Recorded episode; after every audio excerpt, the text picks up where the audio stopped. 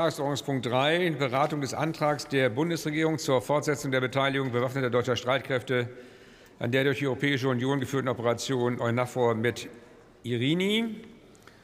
Zu der Debatte begrüße ich die Wehrbeauftragte des Deutschen Bundestags, Frau Dr. Höge, besonders herzlich. Seien Sie uns willkommen.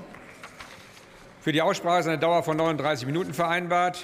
Liebe Kolleginnen und Kollegen, auch der FDP-Fraktion Platzwechsel bitte zügig.